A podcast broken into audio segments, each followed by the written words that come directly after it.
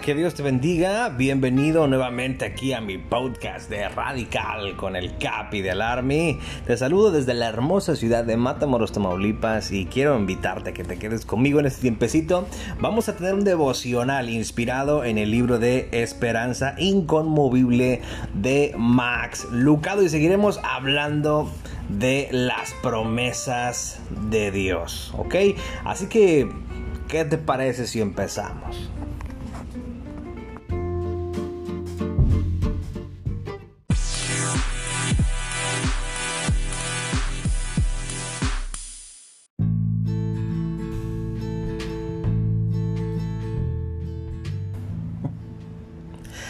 Hace un tiempo, solo recordar más bien dicho, eh, cerca de la casa donde yo vivía con mis padres, había una pizzería que era una pizzería muy muy buena que se llamaba Charlie Pizza. Y los que me conocen de antes saben que la gente solía llamarme de esa manera.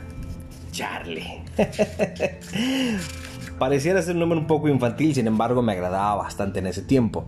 Entonces cuando yo conocí el Charlie Pizza, así se llamaba Charlie Pizza, yo me encantaba hacer bromas tontas acerca de que esa pizzería era mía solamente por, tener mi nombre.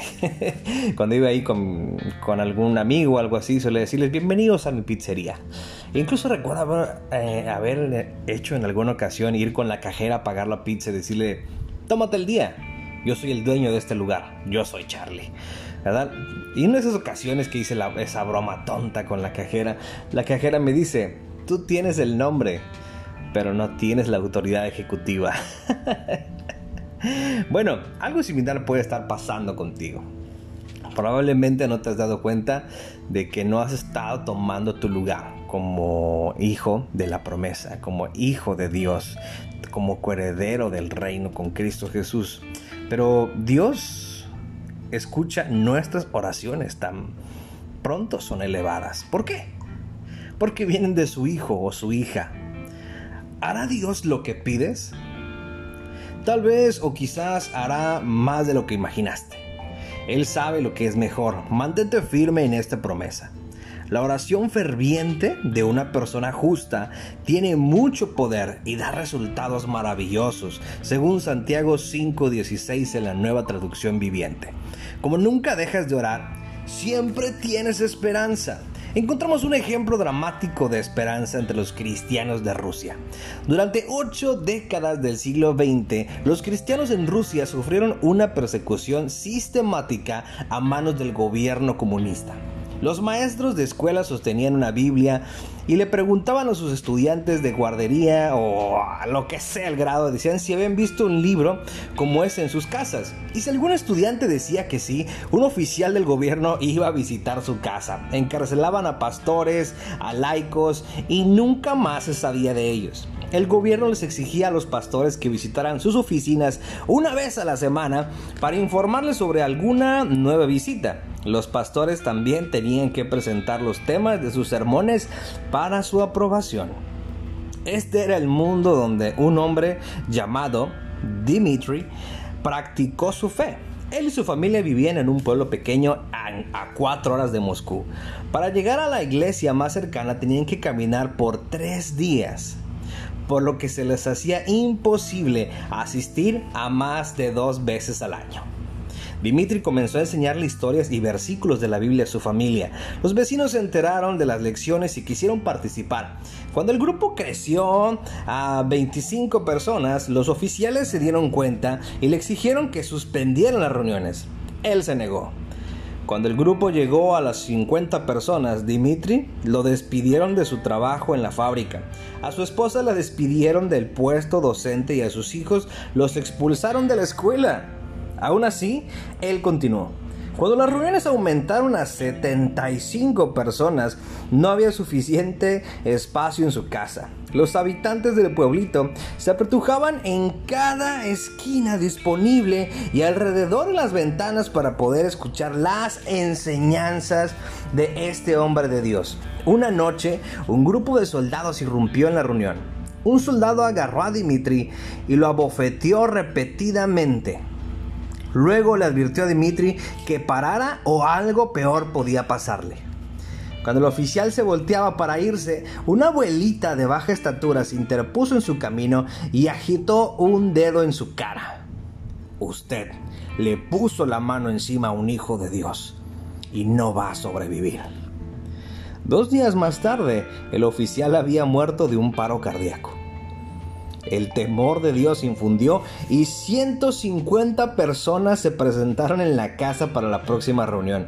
Arrestaron a Dimitri y lo sentenciaron a 17 años de cárcel. Su celda era tan pequeña que solo necesitaba dar un paso para llegar a cada pared. Él era el único creyente entre 1500 prisioneros. Los guardias lo torturaban y los prisioneros se burlaban de él, pero nada lo quebrantaba. Cada mañana al amanecer Dimitri se paraba al lado de su cama, miraba hacia el este, alzaba sus brazos a Dios y entonaba una canción de alabanza. Los otros prisioneros se mofaban. Aún así, él cantaba. Cada vez que encontraba un pedacito de papel, grabateaba un versículo o una historia de memoria. Cuando el papel estaba completamente lleno, iba a una esquina de su celda y lo pegaba en una columna húmeda como un sacrificio a Jesús.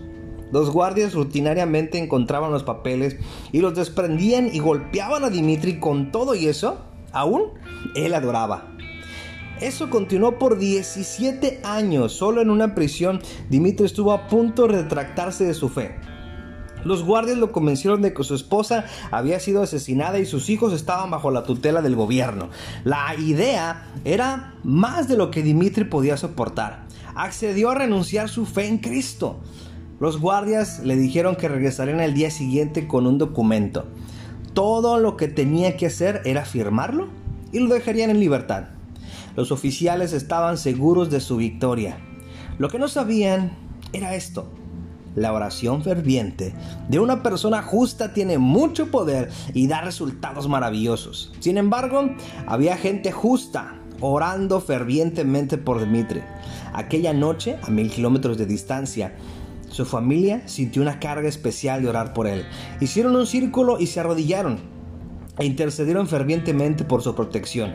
Y milagrosamente el Señor permitió que Dimitri escuchara las voces de sus seres amados. Así supo que estaban a salvo. A la mañana siguiente, cuando los guardias llegaron a su firma, se encontraron con un hombre renovado.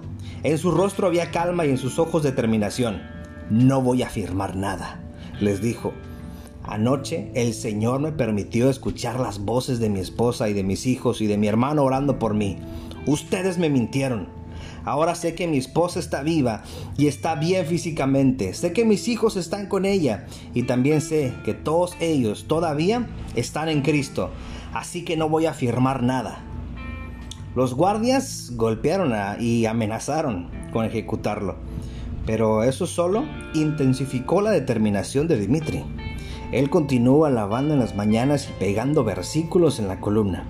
Finalmente las autoridades llegaron a su límite. Arrastraron a Dimitri desde la celda por el pasillo central de la prisión hasta el lugar de su ejecución. Mientras hacían eso, 1500 criminales levantaron sus manos y comenzaron a entonar la canción de alabanza que había escuchado de los labios de Dimitri cada mañana. Los carceleros lo soltaron y dieron un paso hacia atrás. ¿Quién eres tú? Yo soy un hijo del Dios viviente. Su nombre es Jesús. Así fue que llevaron a Dimitri de vuelta a su celda. Poco después lo liberaron y regresó con su familia.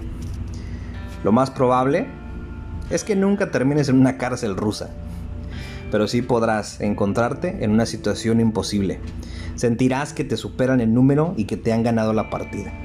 Querrás darte por vencido. Podría pedirte, suplicarte, que memorices esta promesa y que le pidas a Dios que te la recuerde este día.